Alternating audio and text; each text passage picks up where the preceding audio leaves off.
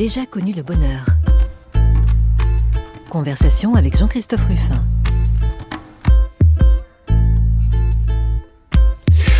J'ai déjà connu le bonheur et parfois, parfois, on va le chercher très loin, mais euh, ça n'est pas une obligation. On peut peut-être trouver le bonheur tout près. D'ailleurs, on se rapproche de l'été, là, des beaux jours. Après les inondations, il fait beau, il fait chaud. Alors, où est-ce qu'on va le trouver le bonheur aujourd'hui? Ben, côté, au coin de la rue.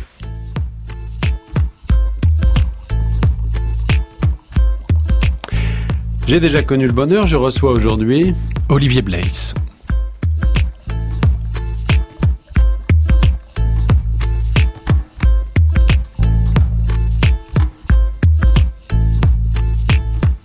Bonjour Olivier Blaise. Bonjour. Je suis content d'abord que vous ayez donné votre nom parce que on ne sait jamais comment le prononcer. Alors euh, tout le monde le connaît, il y a un Y qui se balade, YS, mais Blaise, vous le prononcez le Y? Oui, il y a une prononciation méridionale et puis celle du reste de la France. Mais enfin, euh, celle que j'ai toujours apprise depuis mon enfance, c'est Blaise.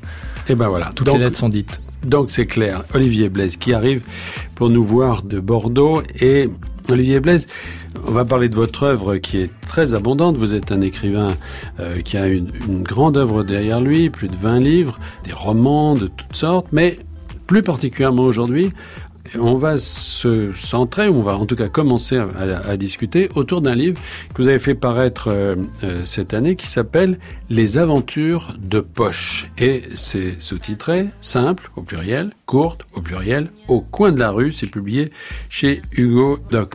Voilà. Alors, ce qui est très intéressant avec ce livre, Olivier Blaise, c'est que avec toute l'expérience qui est la vôtre, une expérience d'aventurier, on va en parler. Hein. Là, vous vous centrez sur quelque chose de différent. Il y a une introduction passionnante d'ailleurs où vous parlez des trois âges de l'aventure, finalement. Une aventure euh, presque inaccessible et puis celle d'aujourd'hui qui est au coin de la rue. Comment vous voyez ces, âges-là de l'aventure? La pratique de l'aventure suit un petit peu l'histoire euh, des sciences et en particulier l'histoire de la géographie puisque vous le savez notre planète s'est rétrécie au fil des siècles. Euh, je me rappelle que déjà euh, en 1910 euh, certains se, plaignaient qu'on pouvait en faire le tour en quelques semaines, quelques mois de, navigation c'est à peu près à cette époque-là, avec la conquête du pôle Sud, que la Terre, quelque part, s'est refermée, que la map monde a perdu ses coins blancs, ses espaces vierges, et donc ses opportunités d'une grande aventure avec un majuscule. Donc, l'aventure encore aujourd'hui, y compris les aventuriers professionnels auxquels je ne me compare pas du tout, euh, mais dans les sillages de qui malgré tout je me situe, aujourd'hui l'aventure il faut la chercher dans les recoins. C'est-à-dire, on connaît l'Antarctique, mais on peut pousser un peu plus loin, on peut y aller dans des conditions un peu plus difficiles. On a gravi telle ou telle montagne, mais on peut l'aborder par la face la plus dangereuse, etc., etc. Il faut raffiner pour découvrir l'aventure. Et l'un de ces raffinements les plus contemporains et les plus insolites, peut-être, c'est de la chercher, ou plutôt de la trouver vraiment au coin de la rue près de chez soi. C'est ça. Alors, il y a, y a pour vous différents âges, mais c'est très lumineux quand vous l'expliquez. Effectivement, on peut voir ça comme ça. Il y a l'âge où, où l'aventurier, c'est une espèce de personnage euh, fabuleux auquel on peut même pas se comparer, qui, qui se bat contre des ours, qui survit à des, à des catastrophes extraordinaires. C'est, c'est même pas Jack London, c'est même plutôt des, des grands récits euh, des, du 19e siècle. Enfin, si c'est ces types qui, ce que, ce que j'ai fait, aucune bête ne l'aurait fait. Ça, c'était un aviateur, mais, et puis vous dites à un moment donné, il y a eu Kerouac, il y a eu Bouvier, c'est-à-dire que finalement, dans votre génération, euh, en gros né au tournant des années 60, l'aventure est devenue plutôt une poésie en fait. Oui, l'aventure s'est doublée d'une aventure intellectuelle, d'une aventure euh, humaine et culturelle. C'est-à-dire jusqu'à présent, c'était un parcours géographique qui était fonctionnel d'une certaine façon. Il fallait euh, poursuivre euh, le dessin de la carte, le tracé des frontières, par exemple. Ça aussi, c'est une conquête qui est merveilleuse. Où termine tel pays, où s'achève telle forêt, où sont les sources de tel fleuve. Donc évidemment, c'est l'aventure la plus stimulante parce qu'elle est validée par une existence concrète physique celle des sources qu'un jour on trouve ou on ne trouve pas. Et c'est vrai qu'on peut écrire des, livres entiers qui ont d'ailleurs été produits sur, par exemple, la, la quête des sources du Nil ou de l'Orénoque. Mais aujourd'hui, et même euh, dès la génération que vous évoquez, celle des années 50, 60, 70, il a fallu aller plus loin. Il a fallu aller peut-être aussi à la rencontre des hommes, des peuplades, qui jusqu'à présent étaient plutôt utilisés. Hein. On recrutait des, des, porteurs, on utilisait leurs compétences parce qu'ils connaissaient les, les chemins ou les voies d'accès jusqu'au sommet d'une montagne. Et puis un jour, on s'est intéressé à eux parce qu'ils avaient des choses à dire, parce qu'ils étaient porteurs d'une culture, d'un autre regard sur le monde. Et c'est là qu'un nouvel âge de l'aventure a commencé. Alors ça, c'est l'aventure euh, à laquelle justement on peut s'identifier. C'est-à-dire que Kerouac, euh, Dieu sait qu'il y a des générations entières qui se sont identifiées à Kerouac. Bon, et Bouvier reste la référence. On, on, va on va venir un peu plus tard ces aventures de poche, ces aventures du coin de la rue. Mais vous, vous avez entre mille activités et, surtout évidemment euh, votre écriture, mais vous avez d'abord pratiqué une aventure classique, lointaine. Vous êtes un grand voyageur en fait. Oui, je suis un, baroudeur. J'ai toujours voyagé euh, sac au dos euh, dans une relative autonomie en empruntant les transports en commun. Mais aujourd'hui, ce sont des récits qui sont devenus assez ordinaires. Euh, les, les, familles qui font le tour du monde, ou même les individus qui enfourchent un vélo et qui prétendent euh, cercler la planète euh, en selle, c'est devenu presque commun.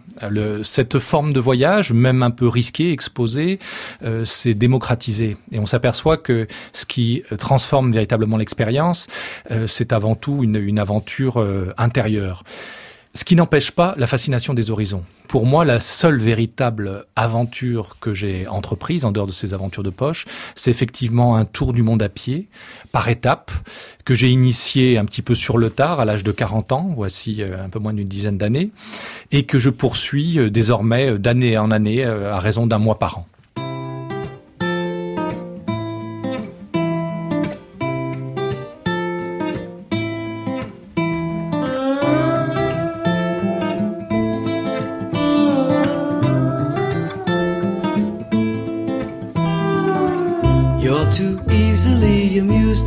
Makes me suspicious. I don't trust the way that you run your hands through your hair. You're so confident, it's starting to freak me out.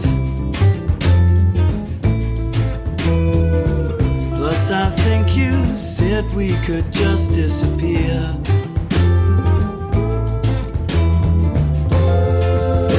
Mistaking, it's been getting much colder. No pretending, it's alright, it's alright. No escaping that chip on your shoulder. No pretending, it's alright, it's alright.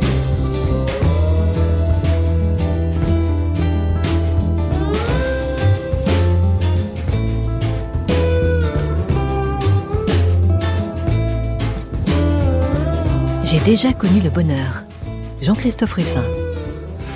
Alors, euh, Olivier Blaise, c'est vous qui nous avez apporté ce bon morceau, là, de Woolshed Sessions. Hein, c'est, le groupe qui s'appelle comme ça Oui, je crois que c'est un regroupement euh, d'artistes euh, solistes, new folk, néo-zélandais. Je les ai entendus en concert tout à fait par hasard à Wellington, et puis j'ai eu une sorte de coup de foot, donc je me suis procuré le disque. Et j'ai vu ensuite qu'il n'avait pas quitté malheureusement euh, cette grande île et on le trouve nulle part ailleurs. C'est les grands espaces, c'est les grandes, euh, la, grande aventure. Bon, disons tout de suite que c'est pas là-dessus vraiment que, que vous avez fait euh, euh l'essentiel de votre, j'allais dire, de votre renommée, de votre carrière. C'est surtout évidemment les, les, les romans, c'est surtout beaucoup d'autres actions aussi avec les jeunes artistes du monde que vous avez envoyés dans, dans, le monde entier, etc. Au fond, vous n'avez pas voulu prendre ce, ce, créneau, entre guillemets, de l'écrivain voyageur. Ça vous intéresse pas vraiment, ça? Disons que ça, ça s'est développé au fil des années. C'est malgré tout un épithète qu'on m'accole souvent, écrivain voyageur ou désormais euh, écrivain marcheur. Mais Bon, d'une part, euh, j'aborde les étiquettes, j'aime pas trop comment on colle, et, d'autre part, ça s'est pas présenté de façon de façon très franche. Je me perçois toujours comme un voyageur qui écrit davantage que comme un, écrivain qui voyage. C'est dans cet ordre-là que ça se formule pour moi. C'est certain. Mais il y a eu une rencontre quand même, on a l'impression, euh, qui vous a euh, beaucoup marqué là-dessus. C'est un homme comme Bernard Olivier, qui, est aussi un marcheur, mais qui lui a fait quelque chose avec ça euh, de très original, qui était notamment, bon, évidemment évidemment c'est sa, sa, grande marche, sa longue marche, euh, mais aussi euh, la, la, la, Loire qu'il a suivie, qu'il a descendu euh, en canoë. Oui. En canoë, d'ailleurs il a failli y passer. Hein, bah, dès le début, oui. son, son canot s'est retourné, et il a failli se noyer tout au début de l'aventure. Mais alors lui, c'est un homme, c'est pareil, il est très engagé, un engagement humanitaire, etc. Enfin, ça a été une rencontre personnel aussi Ça a été une rencontre personnelle. Ce n'est pas de, devenu un ami, mais c'est plutôt euh, ça a été un modèle. Les circonstances de notre rencontre sont celles-ci. Un jour, on a donné une conférence ensemble dans une médiathèque. Euh, moi, j'avais été un, un, baroudeur, mais sans plus, qui avait livré quelques récits de voyage. Et lui avait déjà euh, vécu cette grande aventure de marcher euh, d'Istanbul à Pékin sur la route de la soie. Mmh. On avait témoigné dans un livre qui avait rencontré un grand public, Longue Marche. Longue marche Et je vivais un petit peu dans cette cage mentale que, à mon âge, qui était alors de 39 ans, c'était trop tard pour véritablement vivre une aventure avec un engagement physique fort et surtout euh, partir loin de chez moi longtemps. Alors que lui est beaucoup plus âgé. mais c'est justement ça le déclic. C'est-à-dire que euh, j'avais deux enfants, euh, bon j'avais mon, mon activité littéraire qui était bien installée. Je me suis dit bah il est trop tard tout simplement. Tu aurais dû faire ça à 25 ans. 25-30 ans, partir faire le tour du monde à pied ou autrement, et puis maintenant ta chance, ta chance est passée. Vous savez, au Moyen Âge, on donnait cette allégorie de la de l'occasion que j'ai toujours trouvé très parlante, d'une femme qui a les cheveux qui lui couvre le visage, mais l'arrière de la tête rasée. Donc une fois qu'on la reconnaît pas lorsqu'elle approche et on peut plus la saisir lorsqu'elle est passée. Et j'avais l'impression que voilà l'occasion pour moi était perdue. Et puis je rencontre cet homme-là qui lui a commencé à marcher euh, l'année de sa retraite, qui a vécu quelque chose de, de formidable. Et je me suis dit mais non, il est pas trop tard, allons-y. Simplement, j'ai voulu trouver une formule qui me permette justement euh, d'accommoder la vie telle que je, que je la menais, qui me convenait, et en même temps une grande aventure euh, qui est une véritable envergure, qui soit pas euh, dans les limites de, de, des congés payés. Quoi. D'où le tour du monde, mais d'où aussi, parce que Bernard Olivier, il y a cette contradiction chez lui, hein, il est allé très loin, vous l'avez dit, Istanbul, Pékin, etc. Mais après, il est allé c'est la Loire. Bon, euh, on a un peu Jean-Paul Kaufmann aussi qui a fait ça, est allé aussi bien voir euh, Sylvain euh, Tesson. Et ou Sylvain, voilà. C'est-à-dire qu'il y a ce balancement chez les, veux dire les aventuriers. c'est un peu réducteur. Hein, de, en tout cas, euh, les gens qui se confrontent à cette question de l'aventure, il y a ce balancement, mais je crois que personne ne l'a formalisé aussi bien que vous avec ces aventures de poche. Alors euh, parce que là, on en vient à votre à votre à votre livre là, chez Hugo Doc, le livre qui vient de paraître, Olivier Blaise les aventures de poche. Là, tout d'un coup, vous nous dites, bah, finalement, euh, l'aventure, elle est à côté. Et vous donnez cinq exemples qui sont détaillés dans le livre, avec des photos, etc. Vous pouvez nous en raconter quelques-uns? Oui, alors si j'ai écrit ce livre, c'est avant tout parce que je vis ces aventures de poche et je souhaitais partager des expériences qui sont vraiment euh, faciles d'accès pour peu qu'on ait une bonne condition physique et qui procurent, euh, alors je le maintiens parce que je peux établir la comparaison, euh, qui sont aussi dépaysantes, aussi vitalisantes que de partir à l'autre bout du monde dans des paysages fabuleux. Alors par exemple, avec un ami, un jour, je me suis dit, je faisais des tours de des tours de ville à pied depuis assez longtemps, c'est-à-dire je suivais les limites administratives d'une ville pendant 10, 20, 40 kilomètres et je m'apercevais que justement il y avait une course à la distance, que je voulais toujours faire des villes plus grandes, en faire plus. Et un jour je me suis dit mais finalement il y a une limite psychologique qui sont les 100 kilomètres. Est-ce qu'on serait capable de marcher 100 kilomètres d'une traite? Donc au rythme de la marche, ça signifie marcher un jour et une nuit en continu. Dans la même ville euh, dans la même ville, euh, aller-retour, voilà. Et donc on, on a tenté l'affaire. Lui, les médecins, ça me, ça me, ça me protégeait quand même peu. C'est prudent, oui, c'est toujours. et on est parti un, un matin d'une place euh, au centre de Bordeaux. On est revenu le lendemain au même endroit, au milieu de la journée. On avait marché 109 km exactement on a été parti sur une piste cyclable qui a le bon goût de faire 51 km, donc c'est pratique. Et une piste cyclable, c'est très bien parce que lorsqu'on y marche de nuit, on n'a pas à réfléchir à l'itinéraire, on n'a pas à consulter une carte, on voit tout droit, on regarde ses pieds, qui s'agit dans le faisceau de la lampe frontale et tout va bien. Donc voilà, une petite aventure qui pour moi a les, a les dimensions. Je crois que si j'avais fait la, la conquête de l'Everest en tongs, ça me laisserait autant de souvenirs. C'était c'est extraordinaire. Autre chose qu'on avait fait un jour, euh, ce sont des petites aventures qui naissent souvent de l'insolite et d'un usage différent d'un environnement qu'on croit quotidien ou maîtrisé. Un jour, avec des amis, on va faire une petite marche de campagne un dimanche, 23 km, et puis euh, ils veulent reprendre le train en fin de journée. Et moi, je dis, bah, je crois que je vais continuer, on va voir ce qui se passe. Donc, j'ai continué tout droit. À un moment, j'ai senti que j'étais arrivé un petit peu à, qu'il était temps de faire demi-tour. Et je suis rentré chez moi à 6 heures du matin, après à nouveau 85 km. C'était une des nuits de l'hiver dernier où, où il gelait à pierre fendre. Euh, il faisait moins 6 degrés, je m'enveloppais euh, dans les arrêts de bus pour réchauffer un petit peu dans ma couverture pareil. Voilà, l'aventure, on peut la saisir vraiment n'importe où.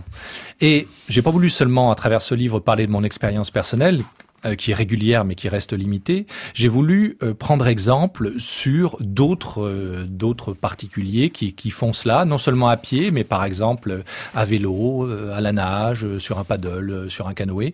Et je me suis aperçu qu'ils étaient des centaines, que dans toutes les villes de France, également et peut-être surtout de Grande-Bretagne, on trouve, parce que c'est un mouvement qui a des racines anglo-saxonnes, on trouve des micro-aventuriers qui, partent euh, souvent dans, une, dans des conditions euh, plus ou moins euh, improvisées sans grande expérience, sans grande compétence non plus, mais qui veulent se dépayser près de chez eux. Ah, il y a un, écrivain anglais qui s'appelle Alistair Humphreys, qui, qui, est un peu le théoricien de cette micro-aventure. Là, vous, vous, le connaissez ou vous l'avez lu simplement Je l'ai lu simplement, mais effectivement, lui, euh, à l'origine, c'est un véritable aventurier qui a son actif euh, la conquête du pôle Nord dans des conditions C'est pareil, c'est un aventurier des grands espaces qui est revenu au petit. C'est ça. Euh, il s'est fixé un nouveau défi qui était très original. Il s'est dit bon bah l'année qui vient, je ne prépare pas d'expédition à l'autre bout du monde. Je reste dans dans, les parages. Simplement, je vais continuer de, bivouaquer. Euh, de vivre des aventures engageantes physiquement. Et, donc, euh, il a publié un livre qui s'appelle Micro Adventures, dont, le mien est issu, même si le mien a une, dimension un peu différente, littéraire, et ne, cite davantage d'exemples, euh, parce que lui, il est vraiment à l'origine, c'est une sorte de préhistorien de la micro-aventure. effectivement, il y a un cousinage très net entre son ouvrage et le mien. La question, la voici. Peut-on vivre une grande aventure quand on a déjà 40 ans, un travail, des enfants, une vie bien pleine? Cette question, je me la suis posée et j'ai répondu oui. Le 4 juillet 2010, j'ai pris le départ d'un tour du monde à pied par étapes. Un mois de marche par an, plein est, vers le soleil levant. Seul ou accompagné, j'ai traversé la France, l'Italie, la Suisse, la Slovénie, la Hongrie, l'Europe, d'un bout à l'autre. Ma longue marche se poursuit. Elle continuera peut-être ma vie durant. Une marche autour du monde.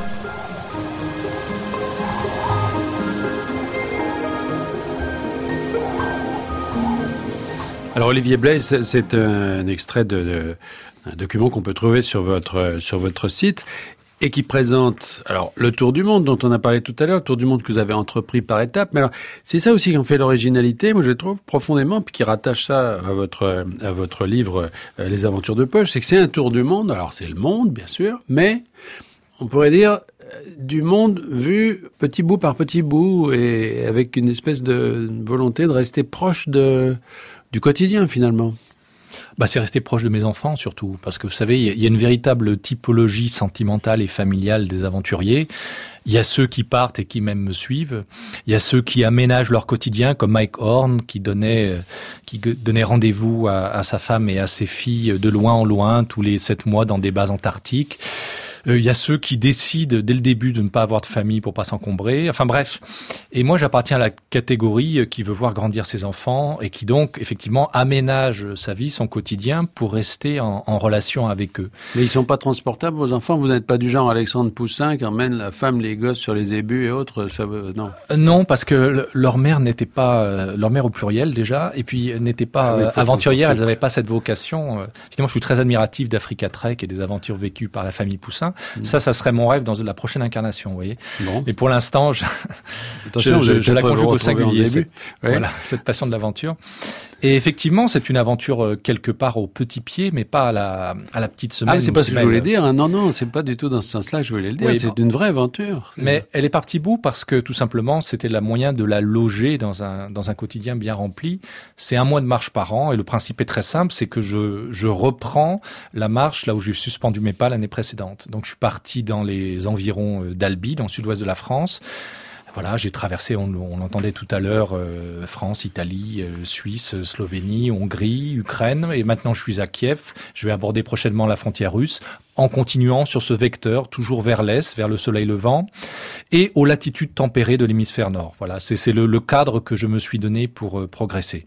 Alors évidemment, si je continue à ce rythme-là, qui est celui d'environ euh, 700 km de marche par an, 28, 28 km de marche par jour en moyenne, eh bien, euh, vraisemblablement, j'aurais disparu avant, que, que, avant de boucler la boucle. Donc, il y a deux solutions. Soit mes enfants prennent le relais, euh, soit j'attends qu'ils grandissent et euh, je fais des étapes un peu plus longues qui me permettent de couvrir plus de terrain. Donc, on verra ce que l'avenir me réserve. Mais en tout cas, j'aime bien cette idée je suis admiratif des bâtisseurs de cathédrales et de ceux qui savaient construire comme ça sur plusieurs générations. Vous savez, le, le grand-père qui avait posé les fondations de la cathédrale et puis euh, le fils qui la voyait croître et le petit-fils qui assisterait à son, à son inauguration. Voilà. Et, et ma foi, si un jour mes enfants, euh, parce que je serais mort quelque part au Pérou euh, ou au milieu du Canada, voudraient prendre la suite, je trouverais ça beau d'avoir un projet de marche qui soit transgénérationnel et non pas comme beaucoup d'aventures d'aujourd'hui efficace et ramassé.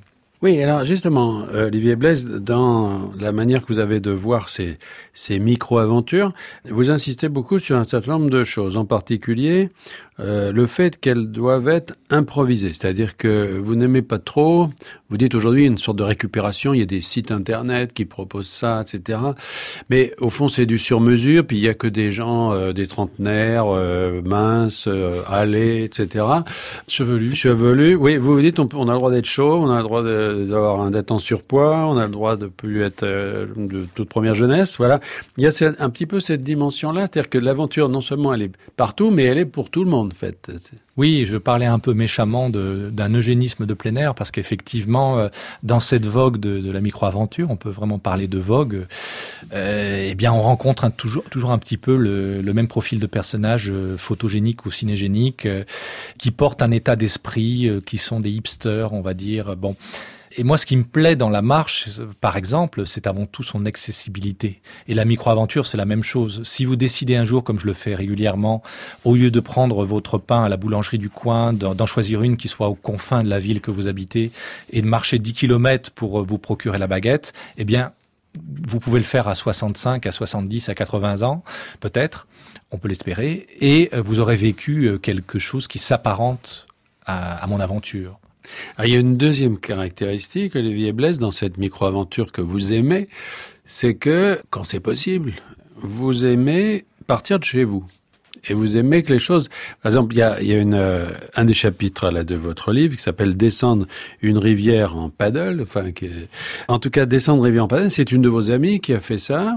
Euh, Anne Bessel, oui. Voilà, et elle, alors, elle est partie de la rivière qui passe devant chez elle. C'est-à-dire, c'est en regardant la rivière qui passe devant chez elle qu'elle est, qu'elle est partie. Ça, vous aimez bien oui, pour moi, c'est une illustration parfaite de, de, de, de, de la proximité, de la commodité, de l'accessibilité de ces aventures-là. C'est-à-dire, l'idée nous vient en regardant par la fenêtre. Et elle, effectivement, elle habite un petit appartement euh, des berges de cette rivière nantaise dont j'ai perdu le nom. Elle voit, elle voit des bateaux passer. Euh, elle va sur Internet. Elle commande ses paddles qui sont donc, euh, c'est une planche gonflable. Elle monte dessus et puis elle se lance à aventure pour des semaines sans savoir ce qui l'attend. Euh, D'abord comment elle va se nourrir, où elle va dormir, est-ce qu'elle sera contre-courant ou dans le fil du courant. Et, et j'admire en fait cette capacité de euh, ce caractère impétueux qui, qui peut prendre l'initiative et partir très loin.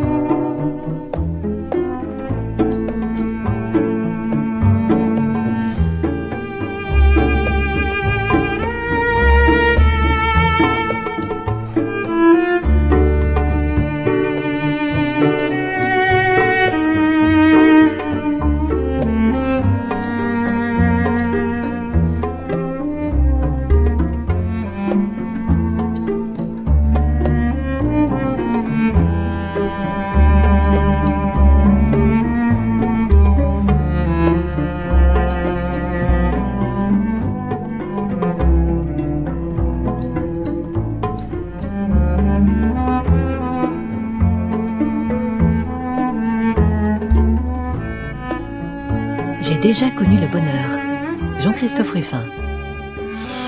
Alors, nous écoutions euh, donc un extrait d'un morceau de Heitor Villa-Lobos, le, compositeur brésilien, euh, qui est extrait des Baquianas Brasileiras numéro 5, et c'est une version jazz par euh, Wayne Shorter en 2003. Alors, si on a pris ce, ce, cet extrait, Olivier Blaise, c'est pour faire un peu une transition. Bon, c'est un peu du voilà avec puisque vous citez ce, morceau dans un de vos livres qui s'appelle Le Colonel désaccordé que vous avez publié en 2009. Pourquoi je, je voulais en passer par là, c'est parce que tout ce qu'on a dit sur la micro-aventure et notamment euh, le livre que, que vous venez de publier donc sur les aventures de poche. On ne le comprend que si on comprend que c'est le livre d'un écrivain. C'est un écrivain qui parle, c'est un écrivain qui raconte. J'insiste là-dessus parce que c'est vraiment un regard. Il y a aussi des photos d'ailleurs qui sont magnifiques, mais euh, c'est un écrivain. Et effectivement, je pense que tout ça ne se comprend que parce que vous êtes un romancier, vous êtes un écrivain, et donc c'est ça que vous mettez dans ce livre. C'est l'expérience d'un écrivain. Mais en même temps, j'imagine que vous êtes un écrivain aussi qui est nourri de cette aventure.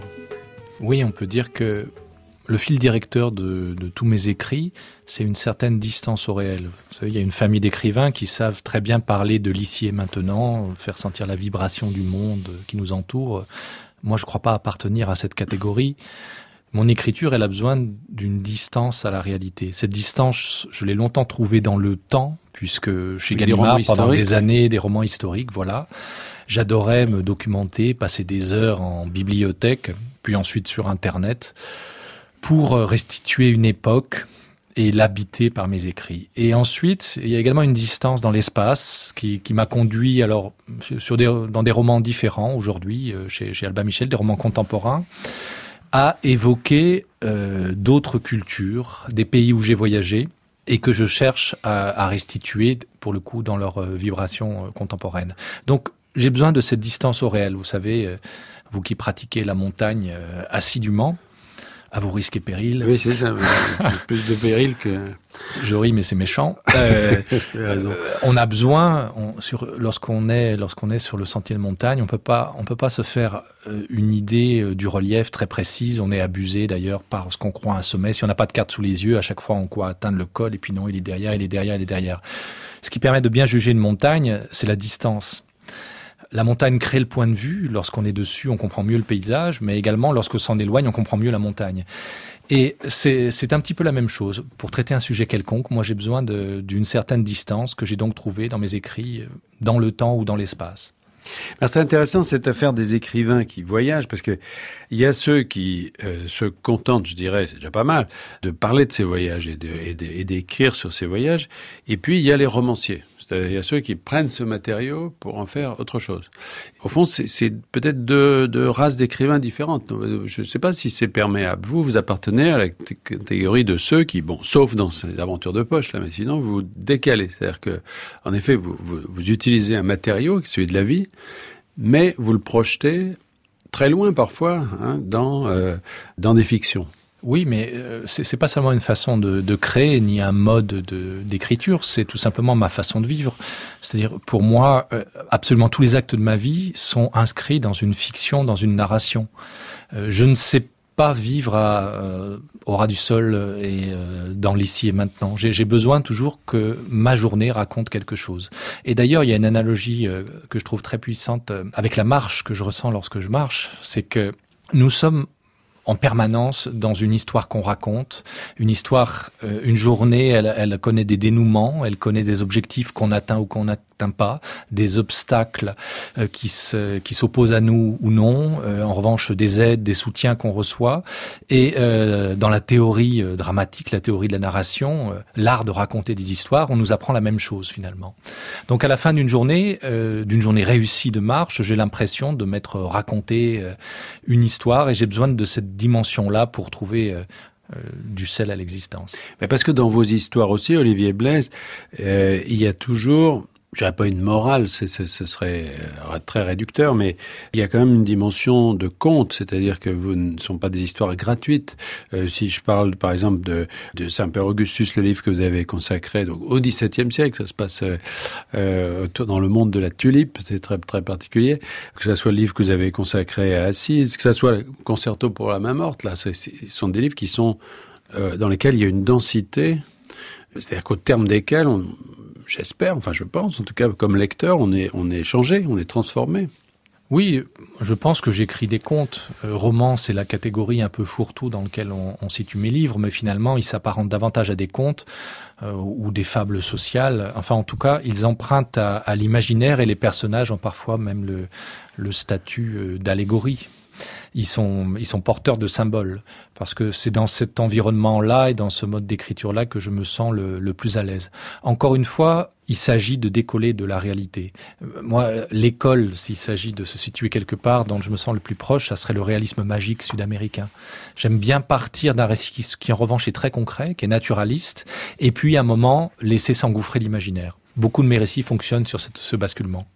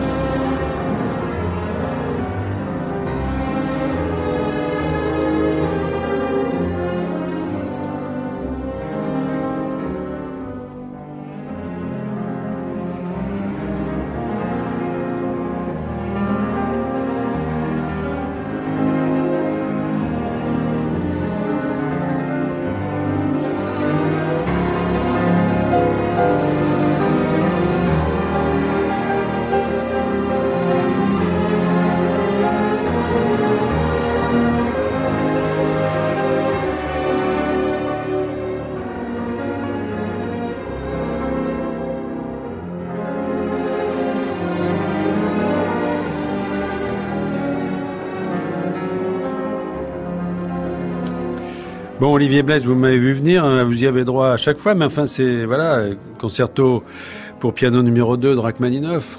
Pourquoi? Eh, Parce qu'effectivement, mon roman euh, Concerto pour la main morte, dont l'action se situe euh, en Russie de nos jours, euh, le personnage, le protagoniste, c'est un, un, pianiste français qui doit interpréter ce concerto qui n'y arrive pas parce qu'il a une main qui est rétive, qui se bloque, qui se bloque sur le clavier. Voilà. Quand il joue ça quand il joue ça ou quand il essaye de jouer ça. Et donc, euh, il décide, comme, comme j'ai eu la chance de le faire, de remonter le fleuve Yenisei jusqu'à échouer dans un petit village où il va trouver un piano et il va essayer de, de surmonter cette euh, difficulté. Alors là, on est effectivement loin parce que c'est ailleurs, on est ailleurs en tout cas, mais on est aujourd'hui, donc c'est autre autre mode d'éloignement finalement, et aussi toujours dans ce quotidien, parce que c'est ça qui est extraordinaire dans vos livres, et c'est pour ça que je les ai rattachés à ce que vous venez d'écrire sur les aventures de poche. Alors ça ça peut paraître tiré par les cheveux, mais finalement je trouve que ces aventures de poche, elles disent beaucoup de vous, parce que votre littérature elle, elle, elle s'enracine dans une forme de quotidien. Et de ça, comme une tulipe, hein, de ce bulbe-là, elle arrive à faire sortir des couleurs extraordinaires. Elle s'enracine surtout dans les sensations. Euh, moi, j'ai besoin je, je, trouve que, bon, vous savez, nous sommes une, une espèce euh, qui est concentrée sur euh, le sens de la vue. 70% de, des perceptions euh, dont notre cerveau tient compte sont visuelles. Et malheureusement, dans la restitution littéraire de ces perceptions, très souvent, on, on se contente de décrire ce qu'on voit, des couleurs, des formes.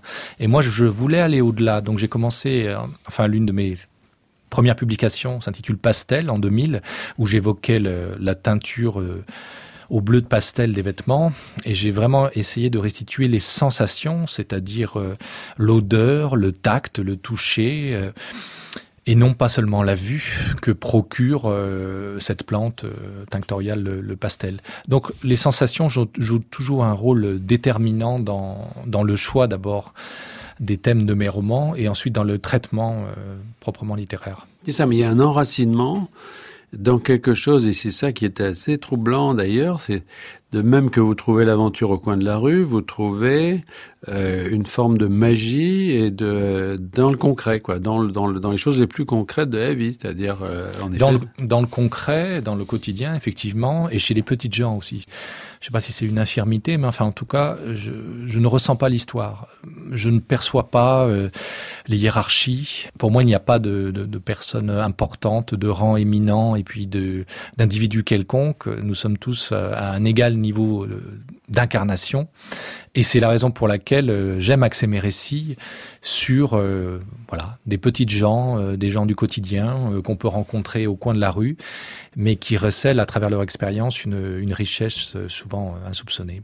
Souvent mes invités, moi je commence par les les tarabuster sur leur euh, sur leur enfance parce que euh, j'ai déjà connu le bonheur. Ben voilà, est-ce qu'on a déjà connu le bonheur soi-même dans son enfance? Comment? Alors vous vous avez une enfance assez particulière parce que vous vous racontez quelque part que vous viviez dans un dans un HLM où par exemple on ne pouvait pas régler le chauffage. C'est-à-dire qu'il y a au fond vous étiez dans une famille pas malheureux, je sais pas. Je pense une non, non, non, c'était, je n'étais mais... pas du tout un enfant malheureux, mais disons euh, matériellement, on, on, on, roulait pas sur l'or, effectivement, et, et dans un livre euh, que, que, vous évoquiez, le, le, plafond de verre, qui est un, un petit essai euh, qui lui aussi traite de questions sociales, euh, je faisais cette observation que dans l'appartement HLM où j'ai grandi, euh, nous étions un petit peu dépossédés de la maîtrise de notre environnement. Donc on peut pas régler le chauffage. Il faisait 24 degrés, euh, y compris l'été. Il faisait toujours chaud dans cet appartement, donc on ouvrait grand les fenêtres en plein hiver pour essayer de réguler à peu près la température. Et ça m'a marqué. Mon enfance a été modelée par ces par ces contraintes-là. Et la première fois que vous avez vu chez un copain d'une famille plus bourgeoise un radiateur avec un bah déjà un beau radiateur qui avait euh, qui, qui, avait une plaque de marbre qui le recouvrait, qui avait une sorte de de, de, de cache dorée qui l'enfermait et j'ai trouvé ça somptueux. Pour moi, ça reste un, un summum d'opulence. Oui, puis avec un robinet, on pouvait le, on pouvait le tourner, on pouvait le fermer, l'ouvrir. Enfin, ça, c'était. On en avait la maîtrise, effectivement. Oui, oui, ça, ça, ça change beaucoup de choses. Au fond, dans votre enfance, si je comprends bien, euh, la seule façon de réguler sa vie, c'est d'ouvrir les fenêtres. Absolument, c'était de mon horizon était naturellement un peu borné, mon horizon social. Enfin, j'avais pas autour de moi d'exemples de Pourtant, je, je suis issu d'une famille euh, du côté de mon père qui compte quelques aventuriers, découvreurs d'îles, euh, aviateurs. Euh, je ne connais pas exactement leur parcours, mais dans la maison de ma familiale de ma de ma grande tante, j'ai vu des portraits, vous savez. De, de quelle ces, région c'est euh, D'environ de, de, Toulouse, Saint-Sulpice. J'ai vu par exemple un aviateur à grande moustache, comme on les portait au temps de Blériot, et qui qui a fait quelques exploits. Donc il y a peut-être un gène qui s'est promené comme ça dans mon dans mon hérédité. Mais effectivement, mon, mon horizon immédiat dans les années 70, c'était pas très très étendue et j'ai eu besoin d'ouvrir les fenêtres et de projeter mes rêves loin. Et de projeter vos rêves euh, d'abord dans la littérature, c'est-à-dire en lisant Qu'est-ce que vous lisiez En lisant énormément. Il y a un quiproquo euh, que j'aime bien raconter. Lorsque, en classe de première, un jour, euh, le professeur de français nous avait remis une liste de 36 romans euh, qui pouvaient conforter notre culture générale si un jour on les lisait. Et moi, j'ai pris ça comme une prescription ferme euh, pour préparer le bac de français. Il fallait lire ces 36-là. Donc, j'ai passé mon été dans un état d'hypnose à avaler coup sur coup euh, la Chartreuse de Parme, le Rouge et le Noir, euh, les Misérables. Que des choses costauds comme ça. Et à la fin, euh, bah, c'est ma plus grande expérience de lecture. J'avais basculé vraiment dans, dans l'univers des lettres, de l'imaginaire. Je m'étais fait euh, des amis de tous les personnages. Et ça, ça m'est resté. Je pense que cette cette, cette autre patrie à laquelle j'appartiens, euh, c'est ce moment-là que je l'ai découvert. Vous avez eu une bonne note ou il vous a, il vous a saqué J'ai toujours été un élève irréprochable, ce qui m'a permis, mais il faut pas le répéter trop fort, même pas à la radio, de, de sécher à peu près un jour sur dix pendant toute ma scolarité. Euh, je contrefaisais l'écriture de mes parents, j'imitais leur signature pour et je, quoi? pour écrire des poèmes dans des squares euh, à Lyon. Et donc euh, tous les dix jours, je partais, je faisais l'école buissonnière, mais comme j'avais des très bonnes notes, euh, finalement, on, on trouvait pas de prise pour me le reprocher et puis faire cesser cette mauvaise habitude. Donc j'ai continué. Mais qu'est-ce qui a commencé en premier pour vous, Olivier Blaise? C'est plutôt l'aventure, le voyage ou l'écriture Vous avez voyagé pour écrire, écrit pour voyager Comment ça s'est Ça, passé ça a été euh, très vite mêlé puisque quand j'avais 13 ans, euh, je dessinais à l'époque et euh, tout le monde me, me destinait d'ailleurs à, à cette, à cette activité-là. Et j'avais remporté un concours de dessin qui m'avait permis d'intégrer une équipe de 10 enfants, la route des jouets en Europe, avec qui j'ai fait le, le tour d'Europe, euh, 10 jeunes reporters qui dessinaient ou photographiaient ou écrivaient sur des jouets traditionnels. Voilà. Donc j'ai eu pendant un mois cette expérience-là de voyager euh, Vous aviez quel sans âge? mes parents. J'avais 13 ans. C'est ça qui vous a sorti de chez vous? C'est ça qui m'a sorti de chez moi et qui m'a permis de, de créer ce, ce mariage heureux entre le voyage et la création. La création ambulante, euh, dès lors, n'a cessé de, de m'habiter. Alors, vous êtes devenu aussi un spécialiste des nouvelles technologies, parce que finalement, avant d'écrire, et, et pour gagner votre vie peut-être, ou même peut-être plus aussi par vocation, vous aimez ça, vous, vous avez été concepteur multimédia, enfin, vous êtes quelqu'un qui n'est pas limité à l'écriture, euh, l'écriture euh, purement Non, j'ai de bonnes relations avec les machines. Effectivement, j'ai un parcours dans le jeu vidéo qui continue de loin en loin. Je remplis des, des commandes de web documentaires aujourd'hui ou de bornes multimédia. Et finalement, ce profil qui est à la fois littéraire et technologique euh, surprend et, et intéresse pas mal. Dans, dans, dans ce milieu-là, les sociétés numériques ne sont pas habituées à rencontrer des gens euh, faits comme moi. qui écrivent. Comme quoi, finalement, le- le- l'antinomie supposée entre l'écrit et le multimédia, c'est pas forcément inéluctable. Absolument pas. J'en suis l'incarnation et la preuve vivante. Prochain livre à paraître euh, pour la, la rentrée littéraire, donc toujours chez Albin Michel. Pas dit, la plupart de vos livres étaient publiés chez soit chez Gallimard euh, et sont disponibles en, en folio d'ailleurs, hein, comme euh, ceux qu'on a cités, Saint-Père Augustus en particulier. Et puis euh, il y a des livres euh, de plus en plus publiés chez Albin Michel, les livres contemporains. Je voulais parler du discours d'un arbre sur la fragilité des hommes parce que c'est un livre qui a fait couler beaucoup d'encre, qui a été un, un succès. Euh, c'est un conte aussi. C'est un livre qui nous mène à la fois très loin et en même temps dans une tout, un tout petit univers, celui d'une famille autour de son arbre en Chine. Oui, mais c'est une sorte d'hommage à cette Chine euh, qui disparaît malgré malheureusement à, toute vitesse, qui est celle des, des ouvriers, euh, des, des prolétaires euh, du XXe siècle. L'action se passe à, je fais très brièvement, à, à Shenyang, donc euh, dans, dans l'est de la Chine, et c'est une famille qui vit en gros de la collecte du charbon euh, dans des usines désaffectées puisque toutes les usines ont fermé, n'ont plus de travail, et ils vivent de cette façon-là, au milieu d'une ville qui, elle, est déjà projetée dans le 21e siècle et qui se transforme à toute vitesse. Et ce contraste-là, entre les, les milliardaires, euh, les, les dragons chinois d'aujourd'hui, et puis euh, cette humble famille, mais qui malgré tout possède sa maison et, Et protège son son arbre. Et son Voilà. arbre à lac. C'est ce que raconte ce livre. Alors, le prochain livre, donc, euh, toujours chez Albin Michel, Nous les vivants, euh, ça se passe dans les Andes, là, tout d'un coup? C'est, contemporain, celui-là, ou c'est un livre historique? Non, c'est un, un livre contemporain. C'est un, un pilote d'hélicoptère qui ravitaille des refuges en montagne et qui un jour, son hélicoptère se pose, il ne peut plus repartir et au fil du livre, on va comprendre pourquoi. C'est un livre qui est qui est initiatique et qui que j'écris dans des conditions très particulières puisque je je l'ai commencé 47 fois très exactement sans sans trouver l'accès et j'ai eu l'impression, à un moment c'est parti, de l'écrire sous une sorte de, de dictée euh, quasi spirituelle. Nous les vivants, d'Olivier Blaise, donc à apparaître euh, à la rentrée. Alors voilà, c'est l'aventure loin, mais c'est l'aventure aussi toute proche, celle qu'on peut trouver en ouvrant un livre et en découvrant des personnages. Et puis c'est l'aventure euh, euh, de poche, comme vous dites, hein, au coin de la rue. Donc avec ce livre, ce, ce très joli livre, à la fois euh, illustré par des très belles photos, et puis un livre de d'expérience, puis presque de, on peut les suivre, ces aventures, on peut les faire soi-même, hein, puisque ça se passe à côté de chez, de chez tout le monde finalement. Simple, courte, au coin de la rue, chez Hugo Doc. Merci Olivier Blaise. Merci de votre accueil.